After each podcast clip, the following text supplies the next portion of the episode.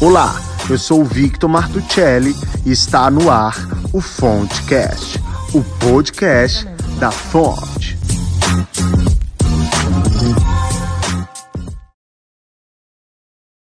Oi, Brenda! Seja bem-vinda ao Fontecast. Muito obrigada.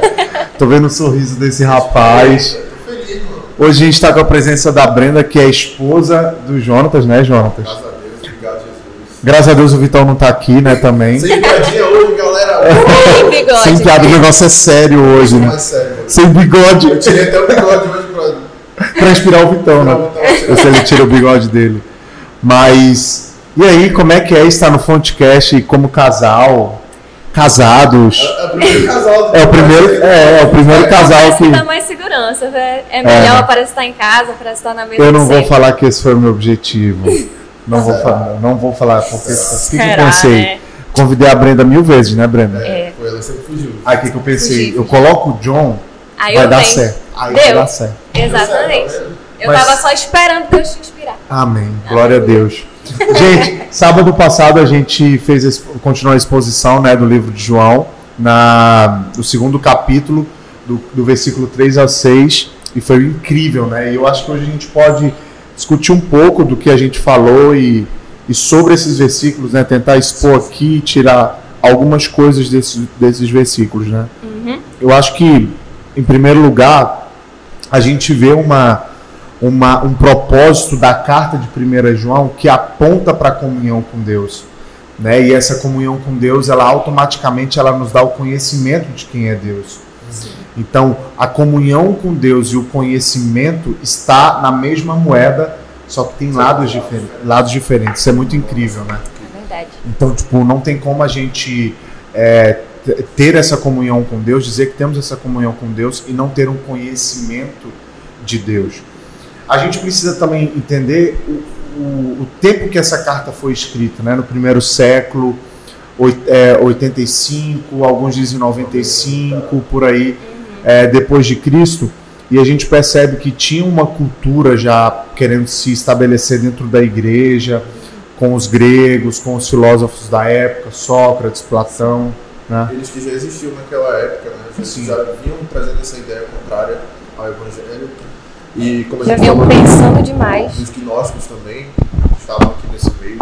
É, eles tinham, eles tinham como um, um objetivo de, de- de- Quando se fala sobre conhecimento de Deus, eu acho que esse é o tema central dessa passagem que nós lemos, que, que nós trabalhamos.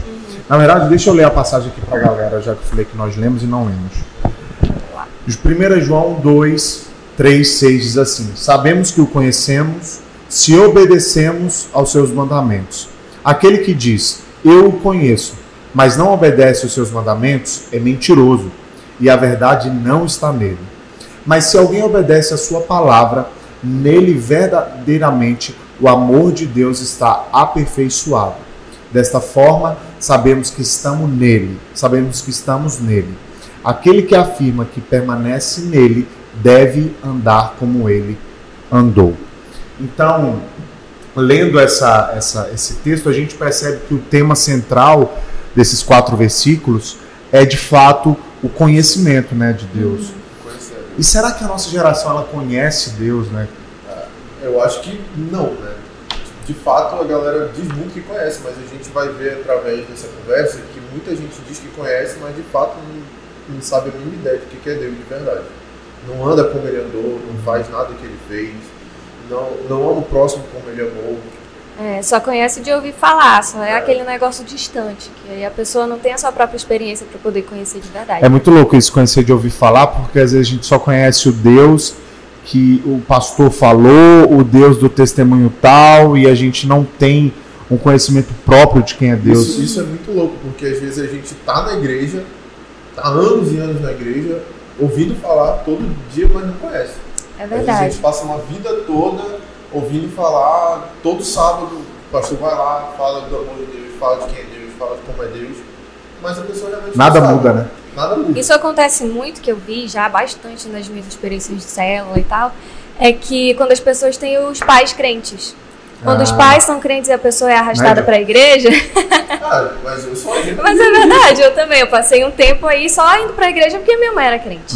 Isso E aí eu não tinha, e aí eu falava na minha célula bastante quando eu tinha de adolescentes, meninas, eu falava, gente, que a maioria era só filha de pastor. Aham. Eu falava, gente, vocês vão pro céu se vocês forem crentes, se vocês conhecerem a Deus. E não porque os pais de vocês são pastores. Sim. Não por causa dos pais de vocês.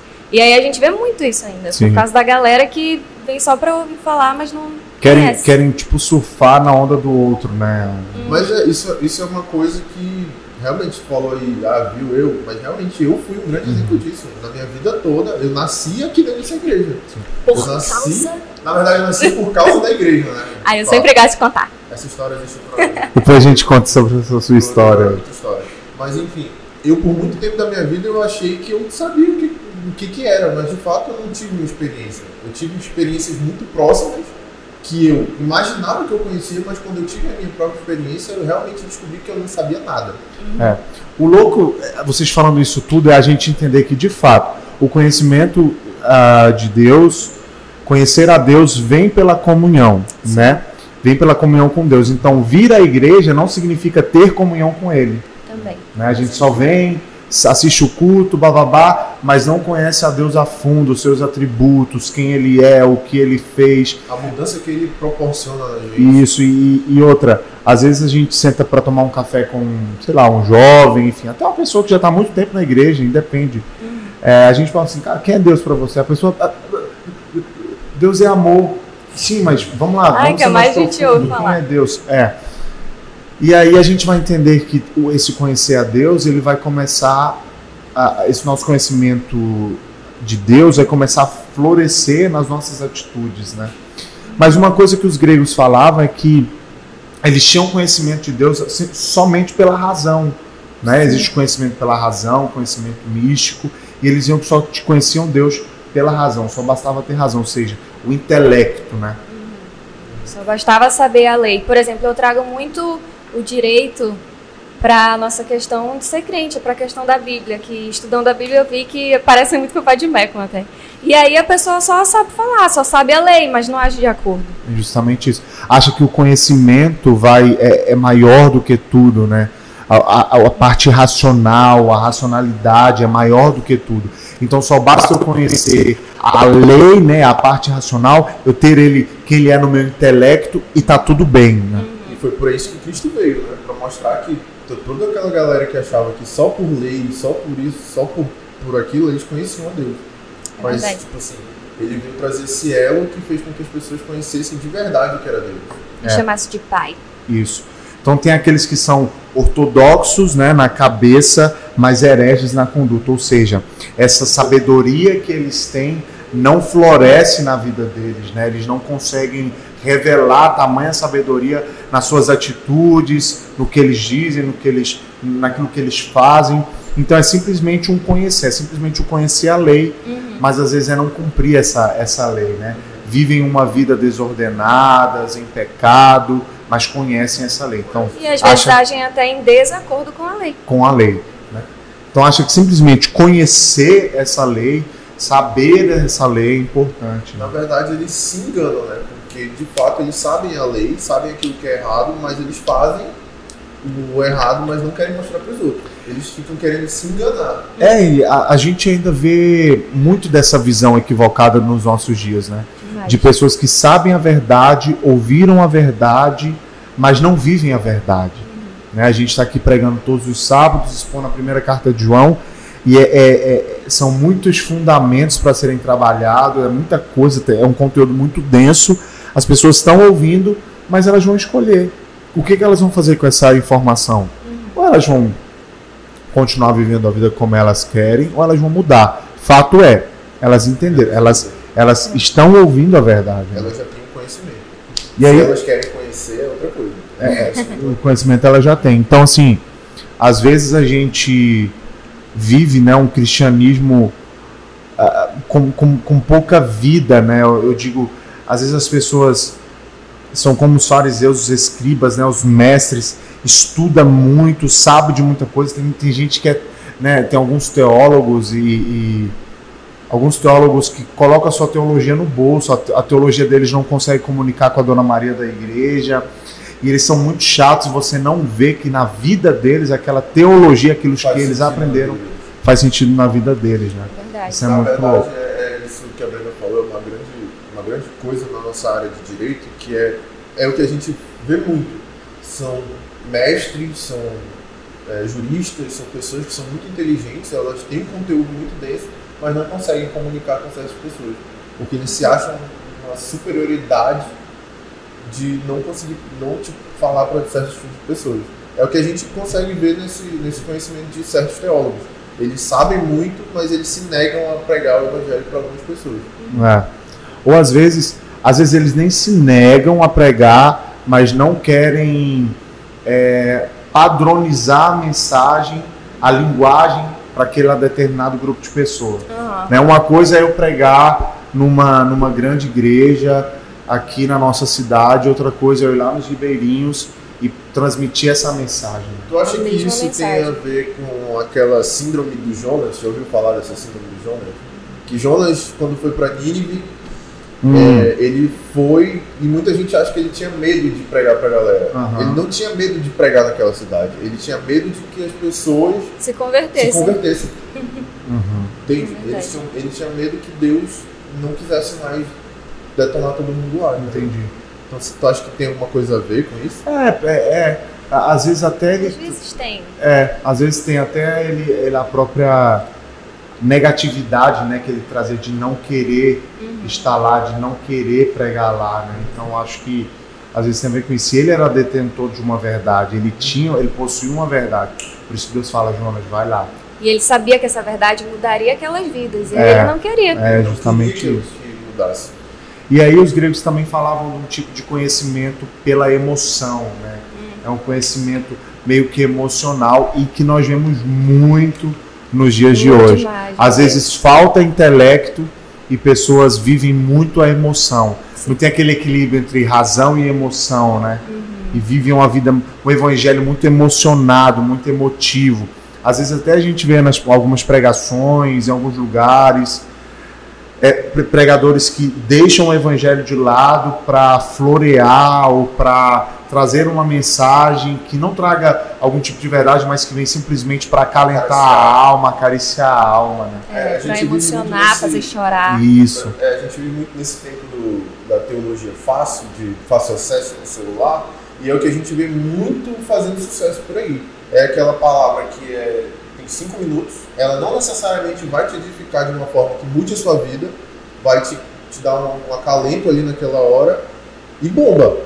Aquilo é que bomba. Hoje você olha, abre o Instagram, você vê todo dia o carinha lá com um padzão, um fundinho no pad. Ah, todo o ambiente preparado é, para a pessoa se emocionar. E aí a gente é, e essas é, são justamente essas palavras que dão mais visibilidade, né? Uhum. Revelando que a nossa geração está emocionalmente muito destruída. Sim. Então qualquer coisinha, né, que, se, que, a gente falou um pouco sobre isso até na, na, na fonte, qualquer coisa que venha para uh, dar um fim ao sintoma é muito bom e não a cura para a doença, né? Então, às vezes, a gente trabalha muito nesse lado emocional e é isso que a galera quer, velho. E a gente vê isso muito na música, por exemplo. Que Sim. o John, a gente está na música e a galera quer ouvir uma música que ele já sabe a letra, já sabe do que se trata, já sabe que aquela letra o ajudou algum dia e só chora, só se emociona, só levanta a mão e só louva naquela hora. Porque vai se emocionar só com aquela música que já conhece, mas não sabe que a adoração é o tempo inteiro. Mesmo se você não conhece a música, levanta a mão e é. vai junto. Às vezes o propósito, muito. né? Às vezes o propósito é, até nas músicas, nas músicas, nas pregações, não é conhecer Deus, mas é sentir Deus. Sentir. É. Isso que tá aí. É aí que está o, o grande lance. um arrepio. É, necessariamente se você sentir, você o conhece. Né? Você o conhece, justamente. Não. E aí é um, é um cristianismo que anestesia, né? Que vem só para anestesiar. E a gente sabe que a anestesia, ela tem de fato o seu, a sua função. função ela consegue suprir aquilo, mas ela tem prazo de validade. Nenhuma anestesia é para sempre, né? Então, logo logo aquilo que de fato está acontecendo dentro de você, na sua alma, vai vir para fora, nego. Então, o evangelho ele não quer anestesiar, Ele quer curar. E para isso eu preciso conhecer quem é Deus e não senti-lo. Uhum. Nossa, eu fui pro culto hoje, eu senti Deus, bababá, tá, mas e aí, você aprendeu o quê? Você aprendeu o quê? Não, foi, pô, foi muito poder, foi muita unção, foi muito. Pô, que massa, mano, muito bom, mas. Mas e palavra? O que como é que foi? Eu não lembro. É, eu conheço. E o que, que se impactou na tua vida? É, eu conheço alguém que já chegou para mim e falou: Ah, tua igreja é muito legal, mas eu só me sinto numa igreja, eu só me sinto crente quando eu vou em uma que acontece o mover, acontece o reteté, né? O famoso reteté. É. E aí a pessoa tá acostumada a só, só que, aquilo, é, só o misticismo. Conhece esse certo tipo de pessoa sabe que assim, a pessoa vai lá procurando é, esse acalento emocional é, não tem palavra, não tem mudança de vida, uhum. e uma semana depois ela está pior do que ela foi antes na igreja. É. Às vezes as pessoas vão ao culto, né, e têm essa experiência mística, né, é, perdem a consciência, são arrebatadas emocionalmente, desmaiam. É, então tem essa alta tendência hoje em dia, né, de uhum. achar que aquilo ali é conhecer Deus, que aquilo ali é uma comunhão com Deus, uhum. Né? Só que vai além. Eu não quero aqui descaracterizar ou deslegitimar essa parada, porque eu acredito nisso, eu passei por isso. Mano, eu sou, eu tenho fogo do Espírito Santo, saca? A gente acredita muito Cara, nisso. No sábado lá deve ser um anjo lá, amém, eu creio. Eu creio nisso, mano. Cura, milagre acontecendo, eu creio. Mas tudo isso, se não vier acompanhado da verdade, da palavra, é só um movimento é só sentir, né? Só... E aí a gente vê o evangélica, é, o, as igrejas evangélicas brasileiras, né? Com fortes traços né? nesse, nesse misticismo doido, né? Inclusive tem igrejas que fazem é, workshops para ensinar você a, a, ter esse... A chegar nesse, nesse canto, assim.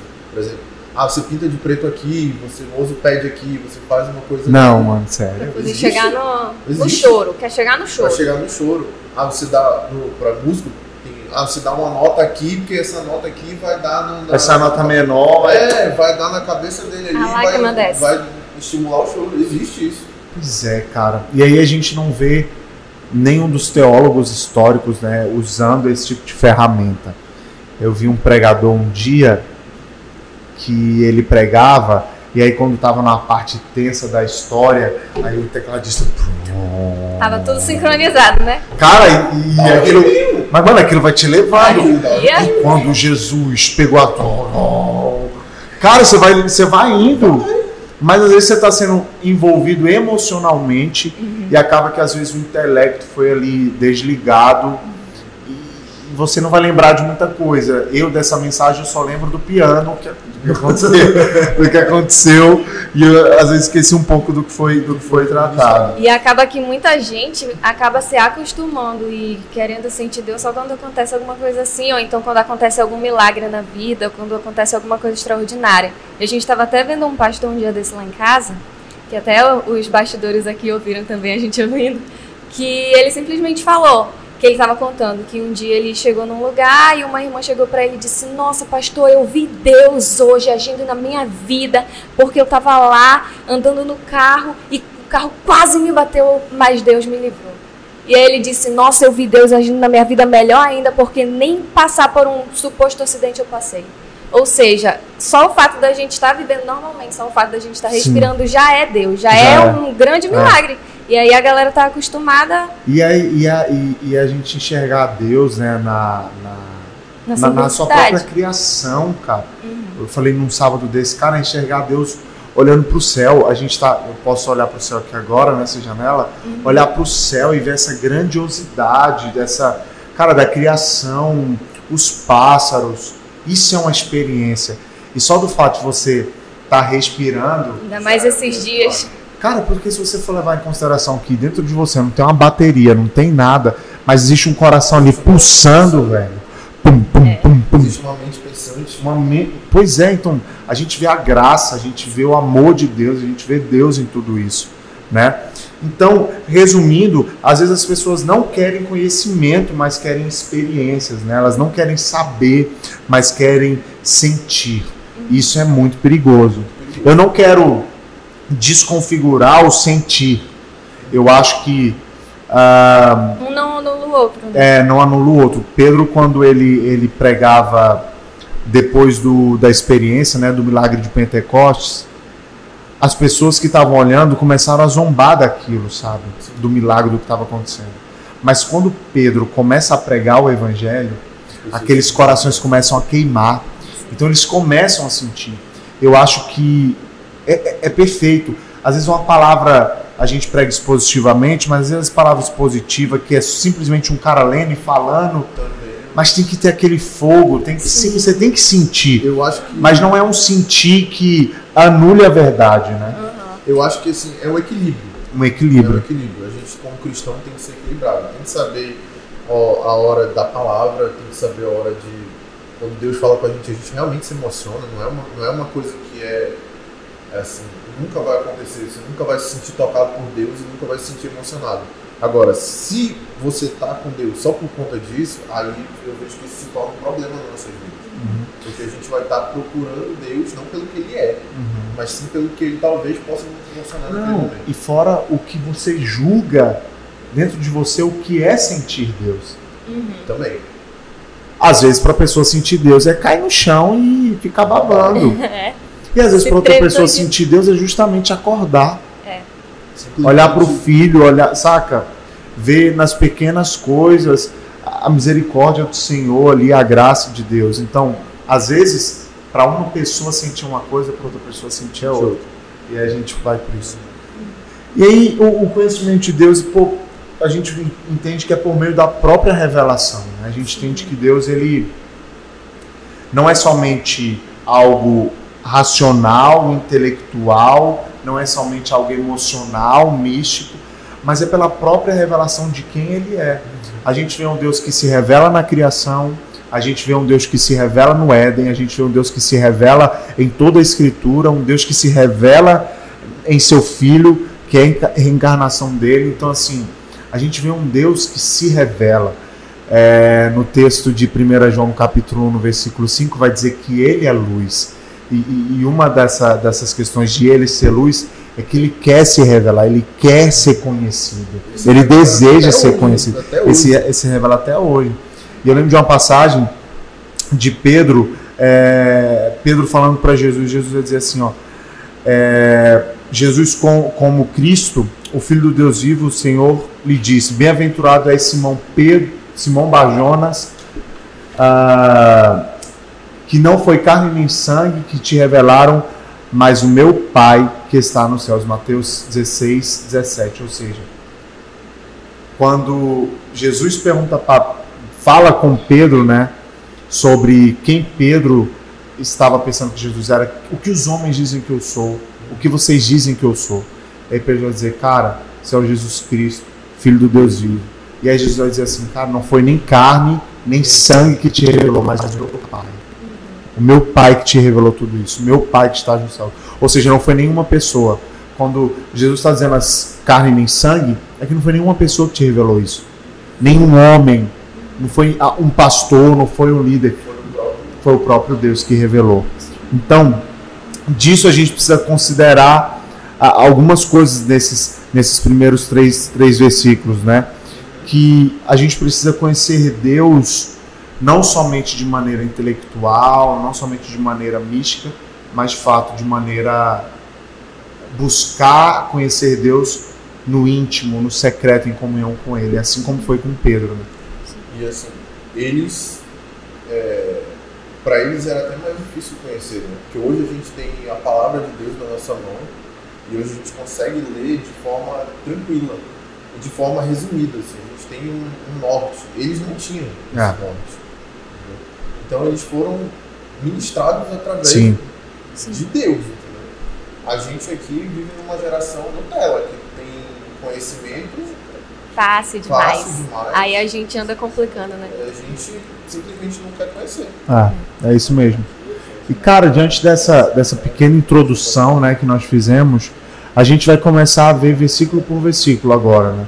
Então, o, o, o versículo 2 vai dizer assim: ora, sabemos que o temos conhecido, por isso, se guardarmos, sabemos que temos conhecido, por isso, se guardarmos seus mandamentos. Ou seja, a obediência é a prova do conhecimento de Deus, né? Ou seja, o conhecer Deus vai desaguar na obediência, né? naquilo que cumprimos, se estamos cumprindo a sua lei e tudo Até mais. Até invertendo as frases também, fica até com mais sentido, porque se a gente guarda o mandamento, aí sim nós o conhecemos. Nós o conhecemos. É algo, é uma conjunção condicional. É, então os gregos, o conhecimento de Deus para os gregos vinha de forma racional, né? Para os gnósticos vinha de forma mística, mas para os cristãos é de fato é entender, é ter esse conhecimento, é ter essa comunhão com Ele.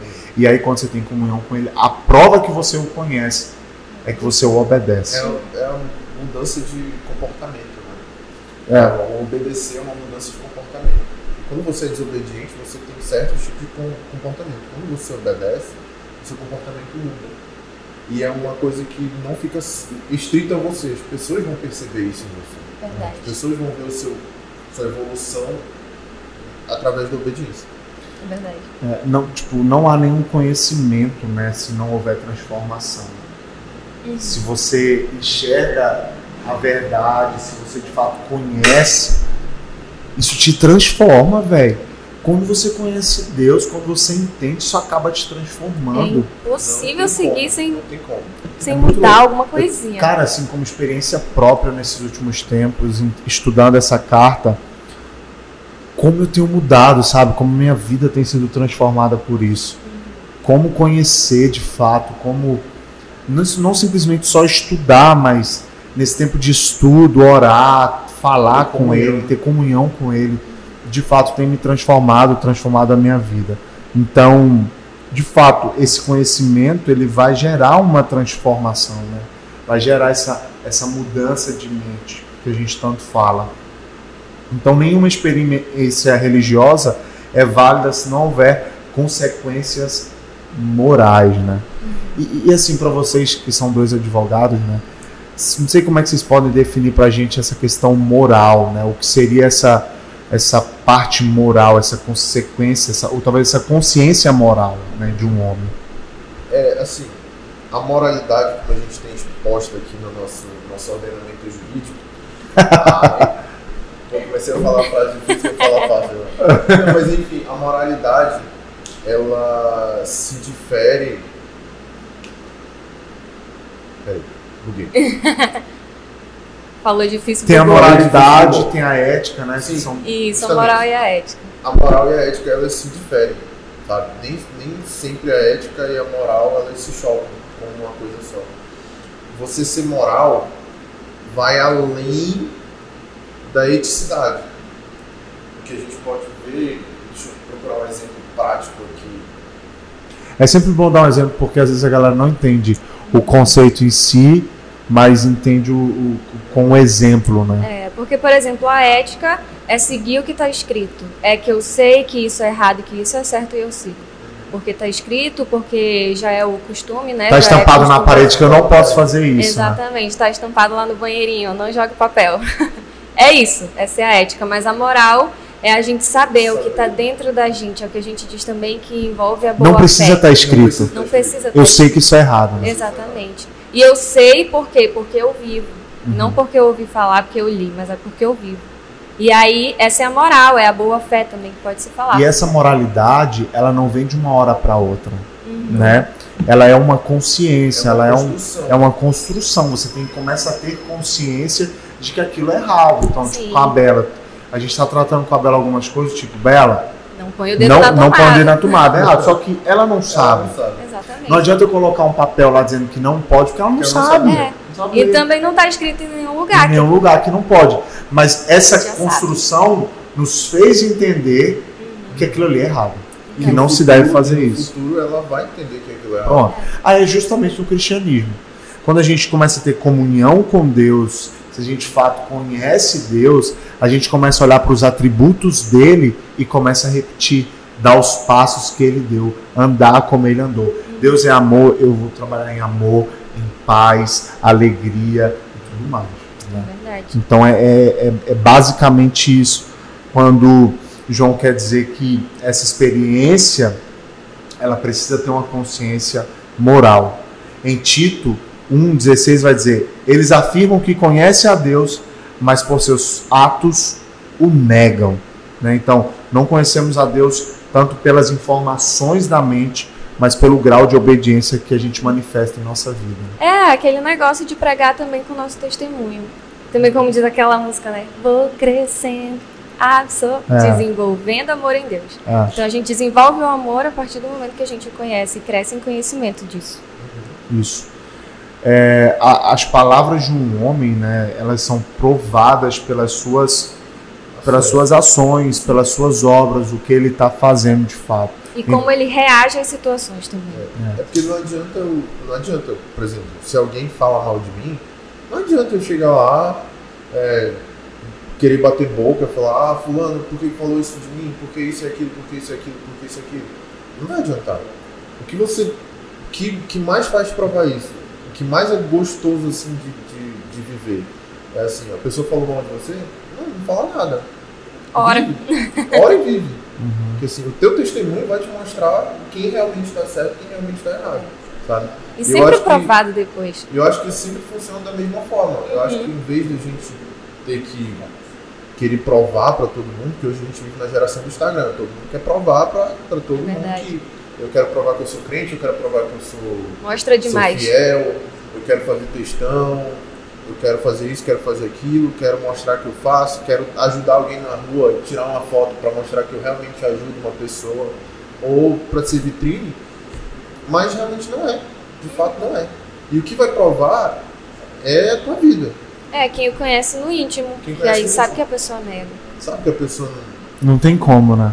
Uhum. Às vezes a gente pode achar que a gente está enganando os outros, mas é o que a gente viu também na carta, né? Às vezes a gente engana nós mesmos, a gente está É. mentindo pra gente, para nós mesmos, dizendo que a gente faz algo, na Que verdade a gente não faz. faz. Então, resumidamente, esse, esse, esse versículo 3 é, conhecer a Deus gera em nós, resulta em obediência, né?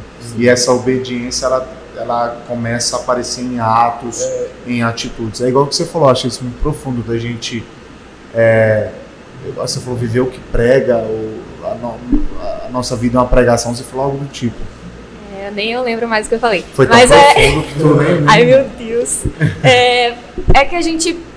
Acaba que é aquele negócio do testemunho. A gente prega a partir do momento que a gente absorve e age de acordo e também reage de acordo, porque também não é só ação. A gente não controla tudo, a gente não está fazendo tudo na nossa vida de acordo com o que a gente quer, mas também a reação. E isso foi o que eu aprendi, porque às vezes eu achava que era só o que eu fazia, que eu estou fazendo, o que eu estou mostrando.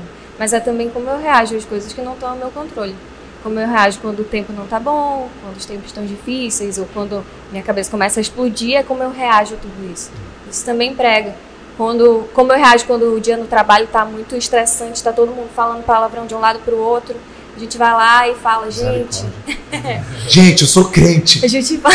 Não, é muito engraçado que o pessoal tá lá conversando várias coisas absurdas, aí sempre viram pra mim e falam, ô Brenda, desculpa, mana. Eu falo, gente, tá tudo bem, eu tô nem ouvindo. Tô É nem ouvindo, isso. nem absorvo. Verdade. E aí a gente age de acordo, acaba que eu nem precisei falar pra metade do meu trabalho que eu sou crente, todo mundo sabe que eu sou crente. É aquela história, é o testemunho. O testemunho. É. É. Eu já, já, eu já passei por algumas coisas do tipo da galera tá falando algo talvez sujo, imoral, Sim. e eu chegar e a galera mudar de assunto. Tipo Não assim, tem coragem. Não, ele mudou, ele chegou. Eu achei isso muito legal, eu acho que a galera começa, começa a ver, identificar em você um cristão. Uhum. Porque se você fosse um cristão qualquer, ah, ele é cristão, mas faz o que a gente faz Tá faz o que a gente faz. E o louco é também ver a galera, às vezes, quando precisa, vindo até nós, né? Do tipo assim, cara, eu vou naquela pessoa porque ela tem uma palavra pra me dar. dá uma palavra. Ela tem algo pra ela, ela, carrega algo que eu tenho certeza que, que Cara, vai me abençoar. eu vivi um negócio muito absurdo quando eu tava estudando pra OAB, que eu cheguei num cursinho com mais de 80 pessoas, e aí simplesmente todo mundo ficou sabendo que eu era crente, e no final, no dia da prova da OAB, lá na frente da faculdade, simplesmente a turma inteira se reuniu e disse, Brenda, bora dar as mãos aqui, tu vais orar pela gente. Eita. E sendo que antes de começar o curso para OAB, eu tive que renunciar a muita coisa e eu tava com medo de me desviar. Porque eu Sério? não tava mais indo pra igreja. Começando a conversar. Já é É. amigo ainda. E aí eu falava pra ele. Você não fala, nossa, Deus, meu não é crente não, mano. Hã? Não, eu tava com medo. Tô brincando. Eu tava com medo. É, Eu tava com medo de me desviar, tanto que eu chorei um dia antes, que ia começar numa segunda e no domingo eu fui pra igreja e tal, eu chorei. Deus, por favor, não deixa eu me desviar. E aí Deus fez isso, cara. Eu fui um basicamente a figura de um alicerce pra tanta Legal. gente ali que tava não, desesperada. no final de tudo meio que selou, né, velho? Sim. Nossa, eu fiquei tão feliz. Orei toda me tremendo, mas eu fiquei tão feliz. Então, conhecer Deus é experimentar esse amor de Deus, né? Uhum. E desenvolver esse amor em obediência. É, eu, acho, eu acho legal a gente pontuar, porque tem, tem tipos de obediência. Isso. Existem tipos de obediência. É, tem gente que obedece porque. É obrigado. É obrigado. Um escravo, por exemplo, ele obedecia porque ele era obrigado. Se ele não obedecesse, ele ia morrer. Por medo, né? Por medo. Ou Então, é igual eu com minha mãe. Eu com a minha mãe. Tô brincando, tá? Minha mãe obrigava, bicho. Eu tinha que. Não só escravo, eu era quase escravo também. Até hoje, se- até hoje, se eu ficar cinco minutos com a mãe, ela pode fazer as coisas. É, minha sogra também, cara. Mano, É, tem, pelo tem gente também que, que obedece porque precisa de algo. Por exemplo, é um empregado, ele obedece porque ele precisa Uhum. Do salário, né? salário é Só algo em troca. Obedece porque precisa. né? Obedece. Precisa obedecer. preci- é, é forçado, sabe? Sim. Quando nós somos cristãos, a gente não tem que obedecer porque a gente precisa ou porque a gente Que é obrigado. Ou porque quer algo em troca Ou também, porque- porque isso É, acontece muito. na verdade, eu acho que esse do empregado serve também pra, É. pra ser algo em troca. É. A gente Uma tem que obedecer porque a gente ama. Sim. Ah. É uma- Não, e obedecer também porque a gente quer obedecer. Sim, Sim, sim. Né? simplesmente porque quer. Porque É isso mesmo. Em João, no Evangelho de João 14, 15, Jesus vai dizer o seguinte: se me amais, guardareis os meus mandamentos. Ou seja, a gente quer. Se vocês me amam, vocês vão guardar. Então, se a gente ama Jesus, a gente quer obedecer. A gente não é obrigado, a gente não é, é, não faz porque precisa, a gente simplesmente quer. E aí eu, eu vejo algo muito que acontece muito até no nosso tempo aqui na nossa geração, de pessoas que fazem porque são obrigadas. Exemplo, poxa, eu sou obrigado. Na minha igreja, algo que, que sempre pergunto, na minha igreja não pode tatuagem. Não é que eu não estou fazendo porque eu não quero fazer, é porque eu estou sendo obrigado a não fazer. E não é isso. Não é isso. Né? Você tem que entender o contexto daquilo, né? Entender o contexto. Então, eu não obedeço os mandamentos porque eu sou obrigado. Eu não obedeço os meus mandamentos porque eu preciso, porque eu quero receber algo em troca. Eu recebo de fato porque eu quero obedecer, porque eu amo a Deus. Então, é- é- é- nesse amor eu vou desenvolvendo obediência, né? Nessa comunhão eu vou desenvolvendo obediência a Deus, né? Adeus. A Deus. Glória a Glória a A Deus. Deus. Cara, e aí no versículo 4, continuando, vai dizer assim: ó, Aquele que diz, Eu o conheço, e não guarda os seus mandamentos, é mentiroso, e nele Não está a verdade. Ou seja, ou é um ou é outro. Ou é um ou é outro. E aí o pior dos enganos é o auto-engano, né? Você se auto-engana. A pessoa mente duas vezes, né? Ela Men- mente pros outros e mente É. pra si mesmo. vive uma vida de, de mentira, né? Então, o que ele está dizendo é que, de fato, se eu conheço e eu não guardo esses mandamentos, eu sou um mentiroso. Ou seja, eu não o conheço. Eu estou mentindo. Porque senão eu vou estar dizendo que Deus é que é mentiroso. É verdade. Né? E Deus não é mentiroso. Como a gente viu na- no primeiro capítulo da, da epístola. Cara, eu tô amando trabalhar essa, essa epístola porque as palavras, uma vai completando a outra, e, e quando você está no, no capítulo 2, você volta para uma questão do 1. Um, Eu acho legal. Fantástico. Eu acho mais legal de estudar isso é porque quando a gente vai lendo outras questões da vida, a gente vai entendendo esse contexto aqui. A gente vai completando isso, Ver tudo se completa. vai tudo, vai tudo se completando. É. Então, cara, se você é cristão, você vem à igreja, você vem à célula, você vem para oração, você vai para os. viaja o mundo inteiro indo para Sobe congresso, sobe monte, desce monte, mas você não obedece a ele, os mandamentos. Dizer, né? O mandamento não está em você, então você é um mentiroso. E aí não é, não é a gente que está dizendo, é a própria palavra. Isso que eu amo, quando a palavra de Deus vem. Eu quando isso acontece também, porque tem muito irmãozinho aqui que adora vir. Aqui não, né? Não, Ai, Marte. Marte. Júpiter. Júpiter. Adora vir falar, ai, mas isso e aquilo, você não pode me julgar, não sei o quê. E falar, queridão, não é a gente que tá falando, é a própria palavra. É, Então e não a gente rebate, esquivar, você não tem que se esquivar de, de coisas que Deus está falando com você. é, rebate esse comportamento com a palavra. Tá aqui. É isso mesmo. Então, uma pessoa que faz uma, fala uma coisa e faz algo completamente ao contrário é uma mentira ambulante. Aquela pessoa é uma mentira ambulante, é um mentiroso ambulante. Então, de duas uma, ou você é verdadeiro ou você é mentiroso. Não tem meio termo. E aí não tem eu obedeço mais ou menos. Você sabe, né? A carne é fraca. Você sabe, né? Tem aquele 1%. Então, e não é, velho. O cristianismo é 100%. Ou você obedece, ou você não obedece. Ou você vive os mandamentos, ou você não. E aí a gente tem uma galera da hipergraça que fala assim que não existe mais os- a lei, os mandamentos. E o próprio Cristo não veio para anular a lei, né? O próprio Cristo veio para cumprir essa lei. E a lei, ela vem. Um, um- um compilado dessa lei é o que Cristo disse. Ame a Deus acima de todas as coisas, ame o próximo como a si mesmo. Se você fizer isso, você já vai estar cumprindo toda a lei automaticamente. Então, quando eu não cumpro isso, mas eu digo conhecer Deus, eu sou um baita de um mentiroso. Mentiroso. E aí o baita foi o que coloquei mesmo. o baita pode pôr na minha Conta, conta. conta, conta aí. Mas é porque Cristo ele não veio para anular a- a- as coisas que o pessoal estava fazendo. Ele veio para anular os, os Pra fariseus. cumprir.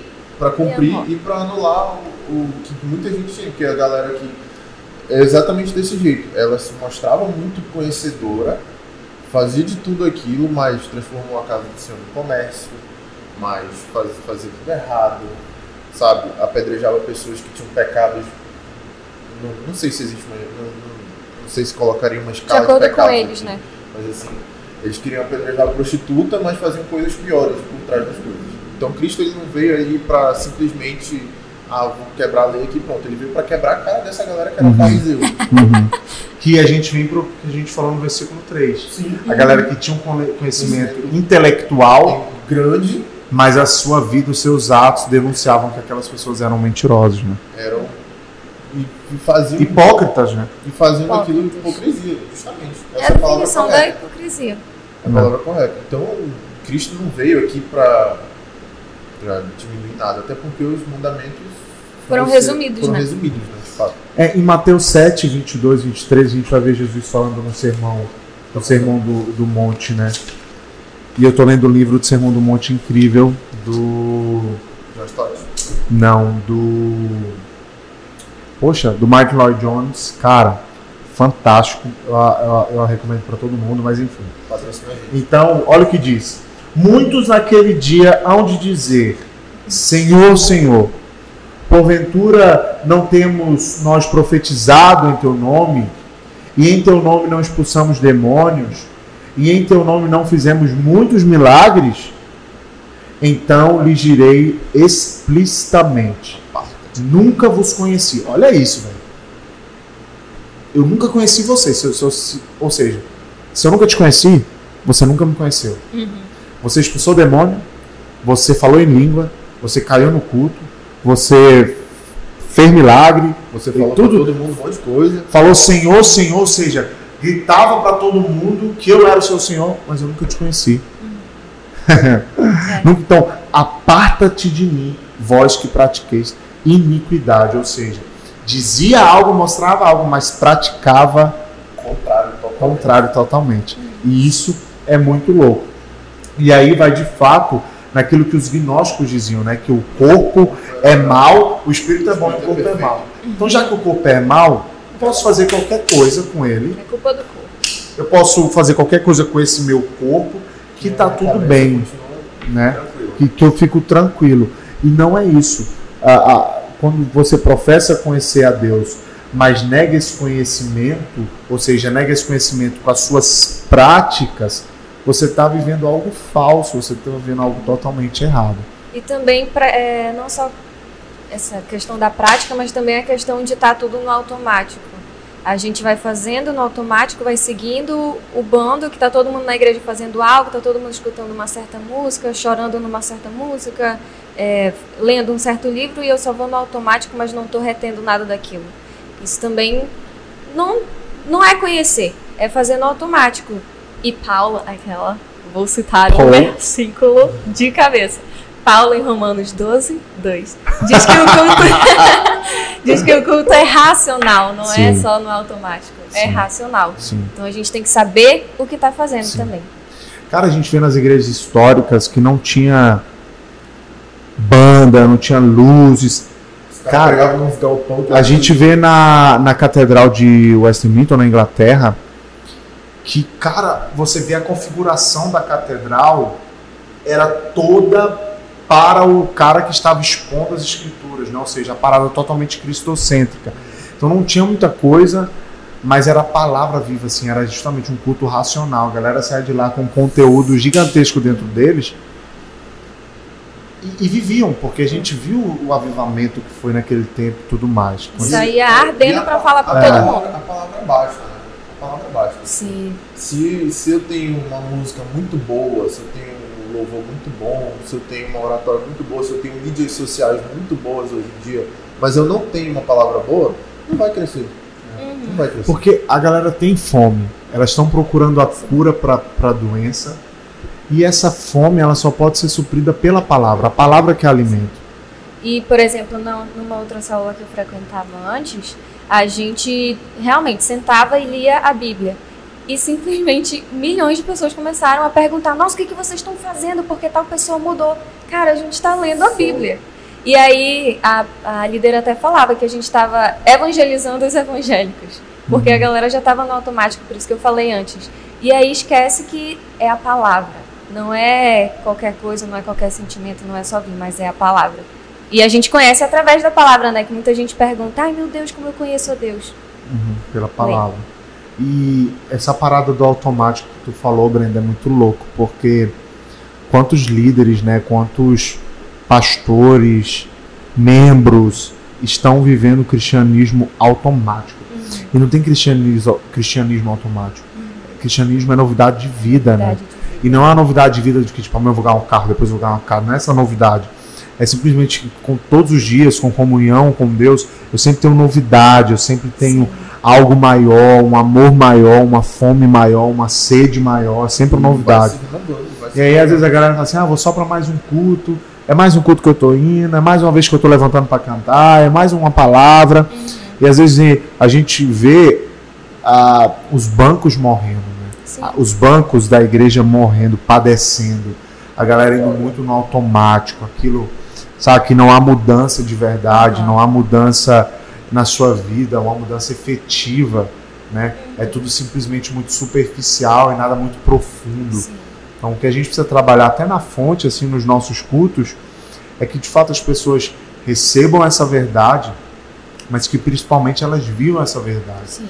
E que a gente não faça nada, até com a nossa equipe mesmo, com os nossos líderes, que a gente não faça nada no automático. É mais um sábado, pô, legal, não sei o que, não. Mas que a gente crie expectativa, porque quem conhece Deus e tem comunhão com Ele, tem expectativa. Né? A, gente, a gente cria uma expectativa. É, vocês, quando namoravam, quando ele ia te ver, eu tenho certeza que ele tinha expectativa. Mesmo. Pô, a gente vai pro 15 quilômetros. a gente, vai, é, a gente vai jantar, a gente vai pro cinema. Você cria expectativa, então você toma banho com expectativa, você toca de roupa com expectativa, você passa um perfume com expectativa, porque você aguarda aquele momento. Mesma coisa com Deus. Quando eu vou me encontrar com Ele, eu preciso criar essa atmosfera de expectativa. Caraca, mano, quando chegar em casa, eu vou ler a palavra, eu vou estar com Jesus, eu vou.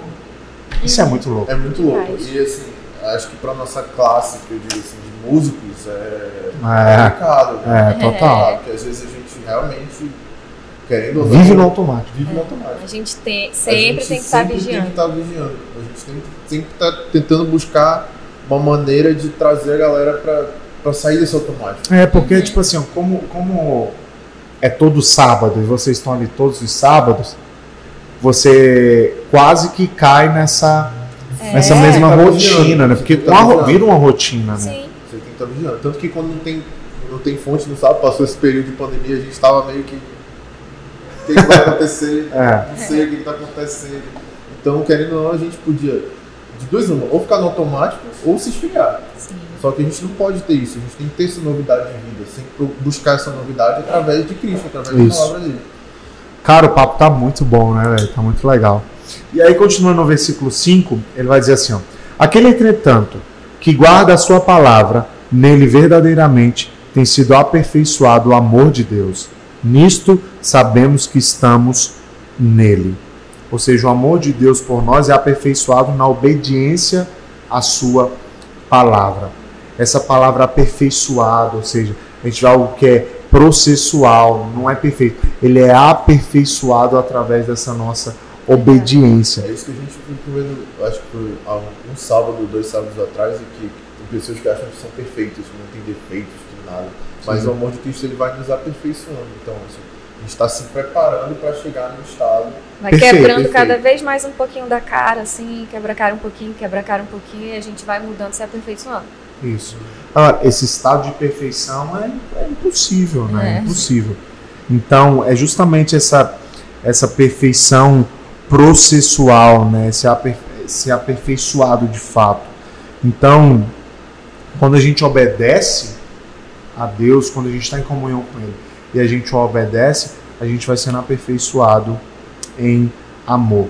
E aí, como que a gente pode saber que estamos em Deus? Eu acho que essa é uma parte muito louca, porque João vai dizer: nisto sabemos que estamos em Deus. Né? É- Esse estamos em Deus é não é do lado, não é um quilômetro, não é próximo, é estar nele, Nele. embutido nele, Isso. mergulhado nele. E aí João vai responder com uma sucessão de declarações. Quando estamos nele, quando permanecemos nele e quando andamos assim como ele andou. Ou seja, o verdadeiro amor de Deus expressa não uma linguagem sentimental, uma experiência mística, mas a obediência moral. A prova do amor é a lealdade. A prova é uma verdade. E é o que mais interessante é, é quando andamos quando ele, como ele andou. Ou seja, é, a Brenda estava falando uma coisa lá quando ela está conversando com os amigos, os caras estão falando palavrão no trabalho e ela chega e a galera já. É como se Jesus estivesse entrando ali. É como se Jesus estivesse atravessando aquela porta. meu Deus. É como entende? a galera reconhece Cristo através da sua vida. Então, assim, você tá, tá tendo esse aperfeiçoamento de vida através da palavra do Cristo. Cara, eu tava tendo uma discussão com a Agnes e sobre algo que aconteceu. Na verdade, algo que a gente tem notado. Até nas postagens e algumas outras coisas, né? A gente tem visto algumas meninas e eu sou pastor e eu não tô nem aí, eu falo muito. A gente tem visto algumas meninas, às vezes com uma vestimenta incoerente, uma vestimenta que não condiz com a vestimenta de um cristão. Então, e aí eu, eu, eu, eu pensando um pouco sobre isso, e me veio à mente que nós cristãos precisamos sempre nos vestir, tudo que vamos falar, tudo que vamos fazer, como se Cristo fosse o nosso, o nosso acompanhante. Olha, quando você for sair, Cristo sendo seu acompanhante, como que você vai sair? Como que você vai se portar? Como que você vai vestir? E aí eu não quero aqui ser religioso ou tradicional demais com questão de vestimenta, nada disso. Mas eu acho que tudo tem um certo limite, né? Sim. Tudo tem um limite. Então, às vezes, uma barriga de fora ou isso, aquilo, cara, tudo. É, então tudo tem um, um limite. E por que, que eu falo isso? Porque, de fato, se estamos nele, se estamos embutidos nele, mergulhados nele, tudo em nós fala. Tudo em nossas vidas fala. E aí, por amor a ele, eu mudo. Por amor a Cristo eu mudo, por amor ao Evangelho eu mudo, por amor aos meus irmãos eu mudo, para ter comunhão com os meus irmãos eu mudo. E é justamente, é aí que está a beleza do Evangelho. É, Eu não obedeço porque eu sou obrigado, eu não obedeço porque eu vou ganhar alguma coisa. Eu obedeço porque eu quero obedecer, porque eu então, entendi ou então isso. também eu não, Isso. tenho, eu não obedeço porque o meu pastor vai achar que eu estou me vestindo mal. entendeu? Sim. Eu obedeço por causa de Cristo. Então, ou seja, eu não precisaria nem ter uma exortação para saber que isso sim é o que condiz com o comportamento de Cristo. É, cara, pois é. E assim, e às vezes eu vejo que há uma necessidade de se auto-sabotar, de mentir para você mesmo, até de mentir para os outros, de sustentar uma verdade que não é uma verdade bíblica, do tipo, mas eu acho que eu não penso desse jeito. Tô perguntando o que, o que você pensa, tô perguntando se você pensa sobre tatuagem, tô perguntando o que, que você pensa sobre isso, sobre aquilo. A gente precisa ter certo sobre os mandamentos dele, sobre a palavra Até dele. Quando a gente, antes de começar o podcast, brincou aqui, sentou aqui e falou, ah, como que eu penso? Eu falei, o que tu pensa? Não... Eu Falei isso, É, né? aham. O que tu pensa não importa. Mas realmente é, É, aquilo, que, não- é aquilo que é a questão. É muito que eu incoerente O que eu penso, não importa, cara. Por mim, a Brenda sabe que eu estaria com o braço todo tatuado aqui, cara. A Brenda sabe que eu acho bonito. sim. Mas a minha conduta não me permite fazer isso. Uhum. Eu entendi a mensagem. Eu entendi eu- e eu, obedeço. Sim. É até É o que simples. tá na pulseirinha da fonte, né? O que Jesus faria. Jesus faria. Jesus? É o que Jesus faria. É, E, basicamente e até eu isso. preciso, se eu fizesse uma nova pulseira, eu falei, o que a palavra diz? O que a palavra diz. Saca? Nada de copiar, viu, a galera que tá assistindo. Por favor. E- Não, não Tá nos copiem, tá patenteado. Tem nada patenteado, Não tem gente. nada. Só a misericórdia do Senhor. Então, a prova do amor a Deus é essa lealdade, né? E aqui eu não quero ser legalista, né? Não é ser legalista, mas é entender de fato, de fato esses mandamentos, né? Entender que não pode ser simplesmente uma verdade ou, ou somente racional ou mística ou sentimental. Mas eu preciso ter essa revelação dentro de mim. E aí João vai dizer no capítulo 6, no versículo 6, perdão. E aqui eu acho que é, a, é o ápice né, desse, dessa exposição, desses quatro versículos. Ele vai dizer: Aquele que diz que permanece nele, ou seja, nisto sabemos que estamos nele, estamos nele. Ele vai continuar. Aquele que diz que permanece nele, ou seja, aquele que diz que está nele, este deve também andar assim como ele andou. Deve. Deve. Deve. Sabe uma coisa que tem perturbado muito meu coração nesses dias? É, a gente tem um ator famoso que está entubado, vítima de, desse novo vírus. Sim, o Paulo Gustavo. Pode falar o nome? Paulo Gustavo. E eu tô vendo muitos cristãos orando para que ele morra porque ele é homossexual. Misericórdia. Nossa. Cara, aonde que eu, eu escuto uma palavra dessa, sou obediente à palavra de Cristo, tenho que andar como ele andou e vou orar para uma pessoa morrer? Cara, eu, eu. É justamente isso. São coisas que. É absurdo. Né? É, É como se Jesus chegasse. É como É. se Jesus chegasse lá pro endemoniado da, da legião, né? Gadara. É, porque a legião pediu pra Jesus jogar pros porcos, porque aí se Sim. matava nos porcos. Jesus simplesmente podia chegar lá e matar o cara. Uhum. E aí a legião já era. Ou então Jesus podia ter chegado para a prostituta e falar: me dá uma pedra aqui que eu vou tacar primeiro. É.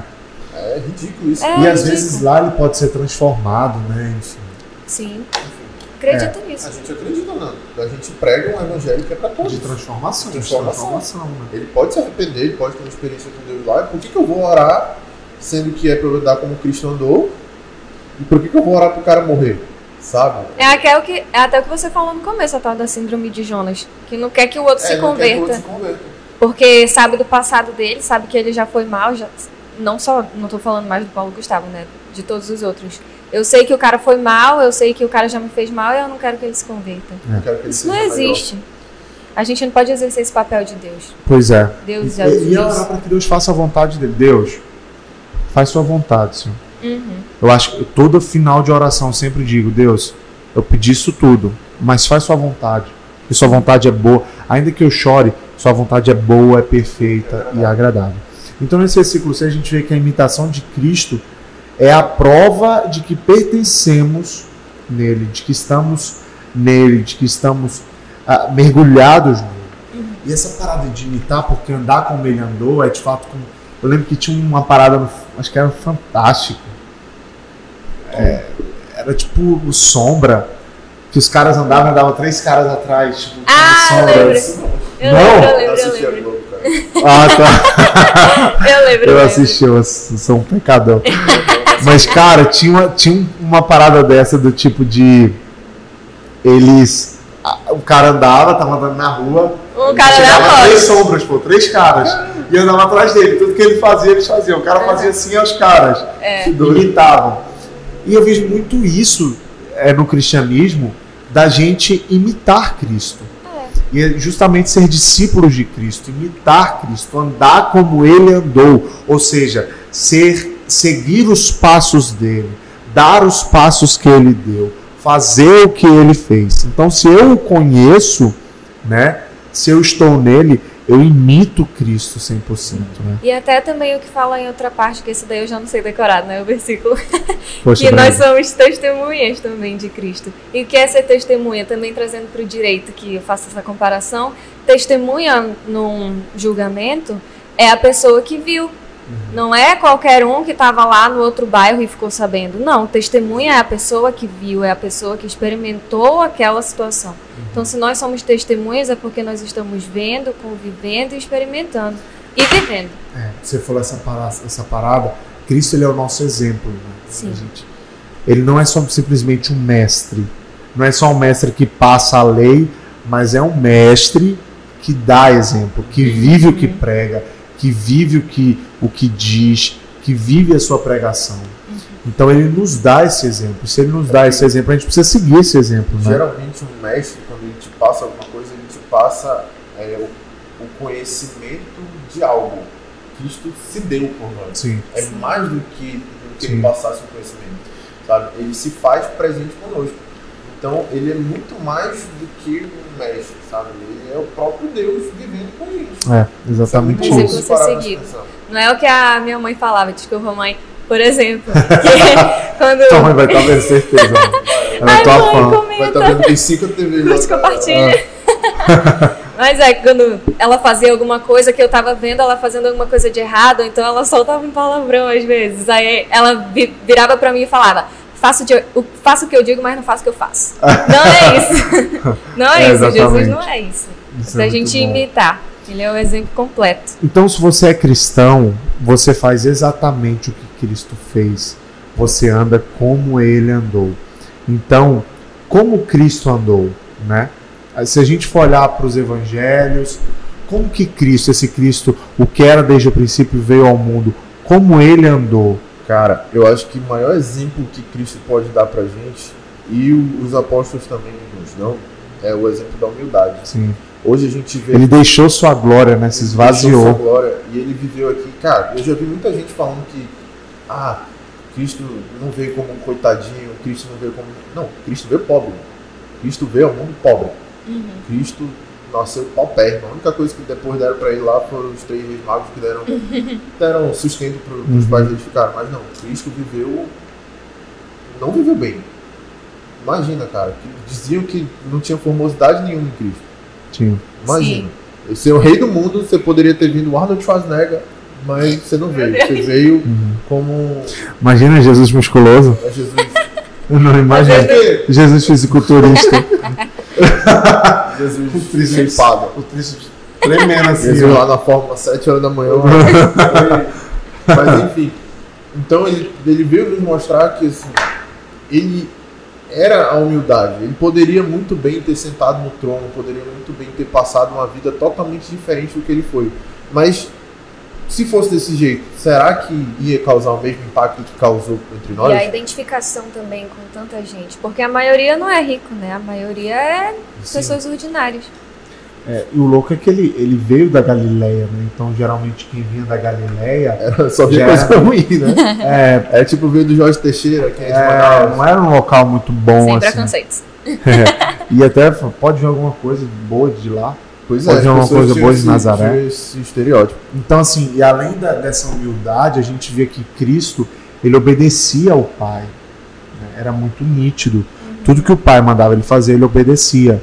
Então, quando ah, eu lembro da história de Lázaro, as irmãs mandam chamar Jesus, mas Jesus ele demora alguns dias para chegar até a fazenda da família de Lázaro. E nesse trajeto, alguns teólogos apontam e afirmam que Jesus vinha orando ao Pai. Orando ao Pai para que o Pai né, o, o- liberasse ali do seio de Abraão para que ele voltasse a ter vida. E é muito interessante que quando, antes de Lázaro sair, Jesus já estava agradecendo ao Pai. E a gente vê um Deus, ele era 100% Deus, obedecendo o Pai. E a gente, que é 100% nada, não obedece, velho. É os, é os, é os. Como é que pode, mano? Já imaginou? nada. Já Vou colocar na faixa lá, 100%, 100% nada. nada. 100% nem pai. 100%, é. SPC, nome do SPC, auxílio emergencial negado, Negado. mas tá aí dando close. Tá aí Né? querendo pagar isso, então. Querendo Não pagar. dá, É, os outros imitem ele, não Jesus. E é assim que a gente deve andar, né? Uma vez que conhecemos a Deus, não apenas pelo intelecto ou pela parte emocional, a gente sempre deve andar em obediência moral. E essa obediência moral é fruto do nosso relacionamento com Ele. Né? Então, o cristianismo oferece o maior privilégio e também a maior obrigação.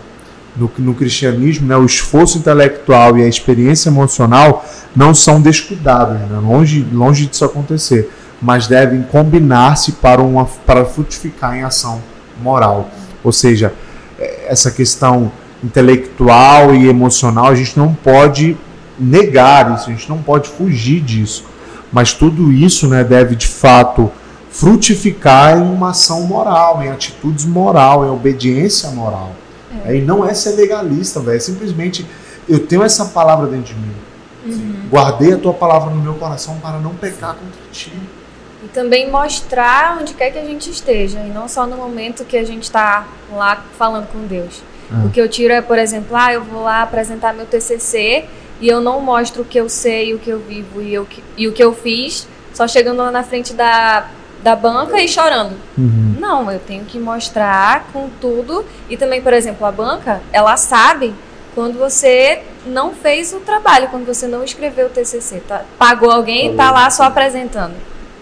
Assim como Deus também sabe que. Tem isso, mano. É, você tem. Ah, A gente, Não, vai eu não deixar, sabia, mano. a gente vai deixar um amigo nosso toda vez e tem lá a placa no vizinho dele. Faz Faça o TCC. TCC. é. Tem demais. E a galera passa. Paga? Passa. Mas passa? Cons- Alguns É, não alguns- conseguem alguns não passar, conseguem porque passar, não, não ficam com simplesmente domínio não- do assunto. Não, porque Não sabem. pagam, mas nem estudam, É, não. Assim. E aí não ficam com domínio do assunto nem pra fingir. Então a banca Então, a percebe. banca percebe. E é isso, as pessoas percebem também. Acaba que uma hora fica nítido a pessoa que só fala, fala, mas não vive. E quando a banca percebe, tipo, assunto nada aleatório. Não, Quando a banca percebe, o cara reprova ou perde o curso todo? Não, Não, reprova. reprova. Aí Ah, vai ter tá. que esperar Matéria um outro TCC. período. Outro pra período poder pra fazer de novo. Tá vendo aí, né, Wesley? Bastidores. Então a gente não pode pretender permanecer nele, ao menos que nos comportemos como ele. Precisa andar como ele andou. Gente, Legitimidade. isso, gente, o papo foi muito bom, foi agradabilíssimo. Ó. O papo com esse casal. Que eu amo, é, que eu amo tanto. E John, se você pudesse aí deixar uma, um recado aí pra galera sobre o assunto que a gente conversou aqui, o que seria, mano? assim? Cara, é um recado de alguém que viveu a vida muito tempo sem não conhecendo a Cristo de verdade, só ouvindo falar. Estando na igreja. Estando na igreja, tô aqui há 25 anos. Essa é a tua idade. 25 anos. É a minha idade. doideira, eu cara. nasci por conta da igreja. Inclusive Nasci... foi num Shabat, né? Sua mãe nem foi no Não, mas enfim, de verdade, foi alguém que, assim, nasceu aqui e viveu aqui. Por muito tempo, virou no automático pra mim. Eu vinha pra igreja, eu vinha pra igreja. Ó como a mamãe era crente. Eu vinha pra igreja quarta, sexta, sábado e domingo.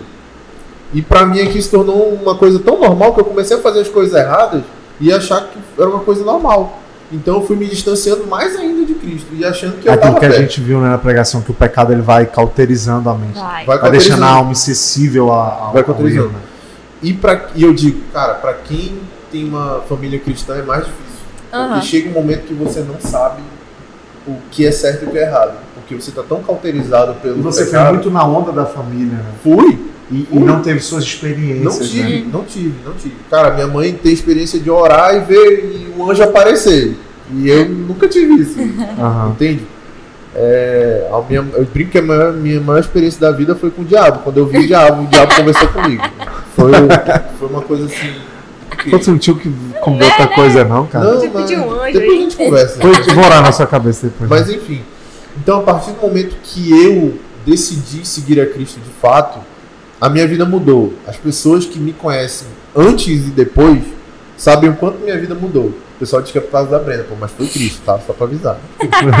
mas a Brenda Nossa, contou- depois que ele. Não, ele- depois que ele teve com aquela menina, ele mudou, né? Ai, gente, Mas, fazer o enfim. quê? Na, na época que eu conheci a Brenda, eu decidi viver Cristo de verdade. E as pessoas perceberam essa mudança, perceberam que eu mudei, o jeito que eu falo, o jeito que eu agia. Eh, e viram esse crescimento. ah, eu vi uma frase que, tipo assim, as pessoas é, têm o tempo que ela aceitou a Jesus, mas existe um outro tempo quando ela aceitou a Jesus de verdade. verdade. Sim. Mudou conversão de verdade. Então, Aham. Sim. você tem um tempo na sua história e o tempo quando foi de verdade, né? O, meu, de fato, foi isso. O tempo que eu tenho de cristão, assim, é pouco tempo. Eu sou novo na fé de verdade. Embora Embora viveu a vida toda. a vida toda. Então, Quantas e quantas pessoas não estão assim aqui dentro? de- então demais. eu, tipo assim, eu entendo que pra você Vai conhecer- chorar, pô. Deu uma respirada aí, eu você vai chorar. É, pra concluir assim, assim, eu devagar, você tem que rodar o, o ratinho tem que correr. Mas enfim, para concluir, a gente pode estar muito tempo na igreja sem conhecer a Cristo. Então, se você está muito tempo na, na, na sua igreja, você não conhece a Cristo, se você está muito tempo achando que você conhece a Cristo, para de perder tempo e viva o evangelho de verdade, porque isso vai mudar a sua vida, vai virar uma chave na sua vida, você vai viver outro tipo de atmosfera do, do momento que você acorda ao momento que você dorme. Essa é, a mensagem que eu deixo. isso. E você, Brenda Brasil? A minha é mais simples e curta e objetiva, como eu sempre sou. Mas é basicamente para ler a palavra de Deus. Porque ler a palavra muda a sua vida. Todos os dias. E pode ler e reler no mesmo mês me- os mesmos versículos que sempre vai ter. né? Sempre vai ter um significado diferente de acordo com o teu dia.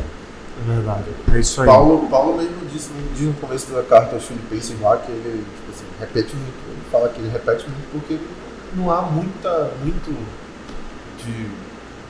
Oh meu Deus, oh meu Deus. Mas sim, É simples. muito o simples, entendeu? Feijão com arroz. É o que C.S. Lewis diz, né? O cristianismo puro e simples, né? É, até eu, eu estudando a carta, eu percebo talvez algumas, não algumas repetições, mas João, ele sempre enfatizando algo, ou seja, a gente vê que o cerne dessa, dessa carta é a comunhão com Deus, então ele sempre Enfatiza é, enfatizando aquilo. Ou seja, a gente viu que uma, um dos, dos vilões, né, aqueles que lutam contra a sua comunhão com Deus, em primeiro lugar, o pecado, e em segundo lugar, de fato a, a desobediência à lei, a, e, e a gente, a gente fica assim, mas não seria a mesma coisa?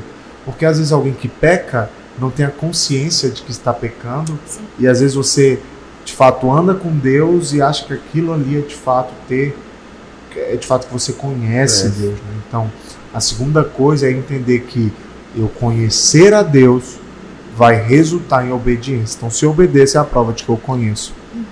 E que ama. Isso mesmo. Gente, quero agradecer a vocês. Acho que foi um papo muito bom. Você que ficou aqui até agora, muito obrigado. Você que está aí comentando, está aí no chat.